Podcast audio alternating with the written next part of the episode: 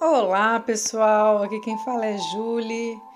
Estamos lendo o livro Despertar do Tigre, Curando o Trauma, de Peter Levine. Vamos ler hoje a última partezinha do capítulo 14, chamado Transformação. E começamos com o subtítulo Mas eu me orgulho de ser um sobrevivente.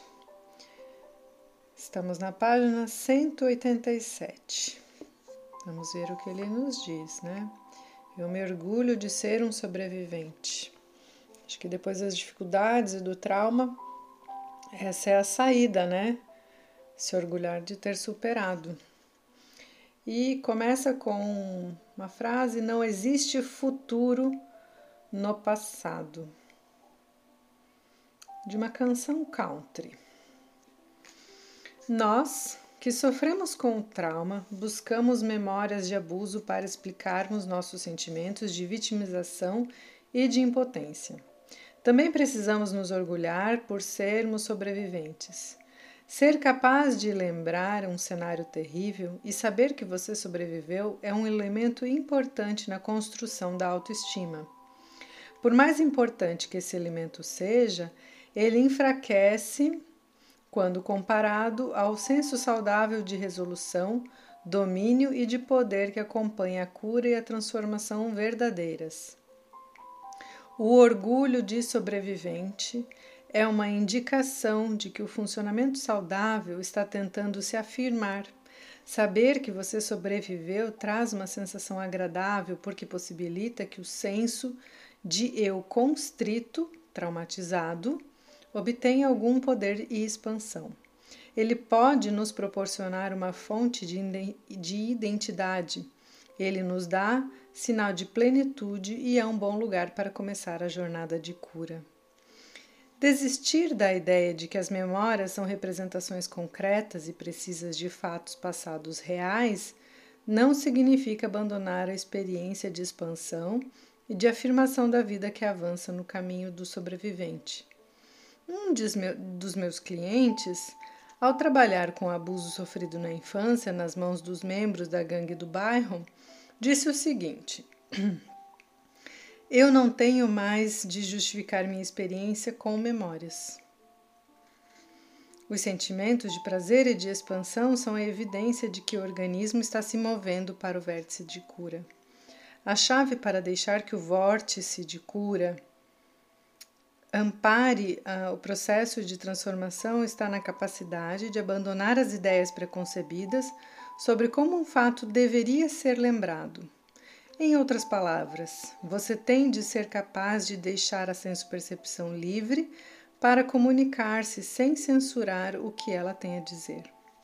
Paradoxalmente, isso não nega o significado libertador de reconhecer aquilo que realmente aconteceu. Essa verdade é experienciada ao nos movermos com fluidez entre os vórtices de trauma e de cura. Existe uma profunda aceitação do impacto emocional dos fatos de, em nossas vidas e, simultaneamente, a qualidade de acordar de um pesadelo.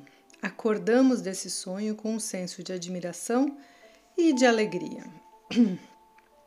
A coragem de sentir. Se você quiser saber de um fato realmente se um fato realmente aconteceu, tudo o que posso fazer é lhe desejar sorte e dizer-lhe aquilo que você já sabe. Você pode ter assumido uma tarefa impossível. Em minha opinião, nem este livro, nem qualquer outra coisa irá ajudá-lo a conhecer a verdade daquilo que está buscando.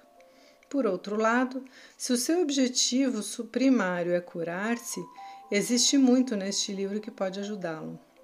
Se o que você deseja curar-se, o seu primeiro passo é estar aberto à possibilidade de que a verdade literal não seja a consideração mais importante. A convicção de que o fato realmente aconteceu, o medo de que ele possa ter acontecido, a busca sutil pelas provas de que ele aconteceu podem ficar no meio do caminho, enquanto você tenta ouvir aquilo que a senso-percepção quer lhe contar sobre o que é necessário para a cura. Ao se comprometer com o processo de cura, você virá a saber mais sobre a verdade por trás de suas reações. Apesar da fragmentação que ocorre na onda do trauma, o organismo retém associações que estão conectadas com os fatos que causaram sua debilitação. Pode ser que a sensopercepção lhe revele esses fatos, pode ser que não. Continue lembrando a si mesmo que isso não importa. Não importa se você conhece a verdade concreta, porque o que você deseja é a cura. Desejo e cura. O processo de cura começa internamente. Mesmo antes do gesso ser colocado em nossos ossos quebrados, eles começam a colar. Do mesmo modo como existem leis físicas que afetam a cura de nosso corpo, existem leis que afetam a cura de nossa mente. Vimos como o nosso intelecto pode superar algumas forças instintivas poderosas de nosso organismo. Algumas vezes, as pessoas traumatizadas investem em sua condição de doentes e podem sentir um tipo de apego com relação aos seus sintomas. Existem inumeráveis razões fisiológicas e psicológicas para explicar por que ocorre esse apego. Não acho que seja necessário entrar em detalhes. O importante é ter em mente que nós só podemos nos curar até o ponto em que podemos nos desapegar desses sintomas. É quase como se eles tivessem se transformado em entidades pelo poder que lhes demos. Precisamos libertá-los de nossas mentes e corações, junto com a energia que está presa em nosso sistema nervoso. E agora eu vou ler o último subtítulo deste capítulo que diz: Com alguma ajuda de nossos amigos. Uma vez que uma aflição da mente tenha sido conquistada, ela não tem como retornar. Devo confessar que os milagres de cura que tenho visto fazem com que seja difícil negar a existência de alguma forma de sabedoria e ordem superiores. Talvez uma forma melhor de expressar isso seja dizer que existe uma sabedoria inata, natural, cujas leis proporcionam ordem ao universo. Ela é certamente muito mais poderosa do que qualquer história pessoal de um indivíduo. O organismo, sujeito a essas leis, segue o seu caminho até mesmo pelas experiências mais horríveis. Como isso poderia acontecer se não houvesse Deus? Como isso poderia acontecer se não houvesse Deus? Aqui, pessoal, Deus está com letra minúscula, tá? Sabedoria, um tigre no universo? Pessoas que superaram reações traumáticas me dizem com frequência que depois disso existe na sua vida tanto uma dimensão animal quanto espiritual. Elas são mais espontâneas e menos inibidas na expressão de uma afirmação saudável e da alegria.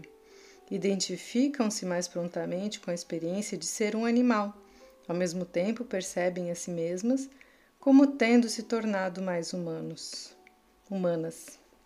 Quando o trauma é transformado, uma das dádivas da cura é a admiração, reverência pela vida, como a que crianças têm.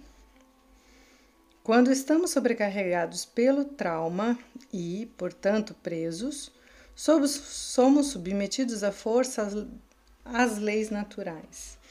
Ao perder nossa inocência, podemos ganhar sabedoria e, nesse processo, ganhamos uma nova inocência. O organismo instintivo não se senta no júri. Ele apenas faz aquilo que faz. Tudo que você tem de fazer é sair do caminho. Ao renegociar o trauma, movendo-nos entre os vórtices de trauma e de cura, envolvemos-nos na lei universal da polaridade. Podemos usar essa lei como um instrumento que nos ajudará a transformar nossos traumas. Nesse processo, também estamos experienciando diretamente a pulsação rítmica da vida. Utilizando as leis universais, começamos a reconhecer os padrões, padrões cíclicos a partir dos quais a nossa realidade é tecida. Em última instância, isso pode levar a uma maior compreensão do relacionamento entre vida e morte. E assim ele termina este capítulo, né, que foi bastante longo, mas que falou de memória, da reatuação, né? Ele explicou como é que acontece a nossa memória, como a gente acredita, né, ser tão real, mas que a partir uma, da cura, do trauma, a gente pode se considerar sobrevivente e se sentir orgulhoso de si. E aí tudo isso dentro dessa dessa ideia toda de transformação que acontece a partir do, da cura do trauma. Bem legal. No próximo capítulo ele vai falar um pouquinho sobre a transformação que pode acontecer na sociedade, né, a partir da, da cura do trauma. Espero que vocês tenham boas reflexões e até o próximo áudio.